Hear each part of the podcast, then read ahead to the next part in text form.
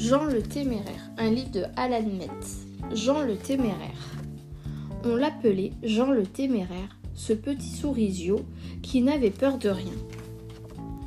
La nuit, Jean le Téméraire allait faire pipi tout seul et sans allumer la lumière. Sa mère, elle avait peur. Elle avait peur quand il s'amusait à monter tout en haut des baobabs. Elle avait peur quand il grimpait le long du cou des girafes pour leur gratter la tête. Et quand il chahutait avec les lions, elle criait ⁇ Un jour, tu me feras mourir de peur !⁇ Un matin, un éléphant furieux surgit hors de la jungle. Un frelon lui avait piqué les fesses. L'éléphant fonçait sur le village de Jean. Toutes les souris s'enfuirent en hurlant de frayeur.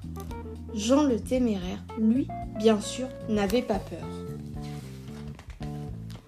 Jean grimpa en haut d'un baobab, se jeta sur le dos de l'éléphant et se laissa glisser sur son front. Et là, en le regardant droit dans les yeux, il lui fit une horrible grimace. L'éléphant, barri de terreur, fit demi-tour et s'enfuit dans la jungle. Le village était sauvé. Tout le monde hurlait de joie et fêtait Jean le téméraire.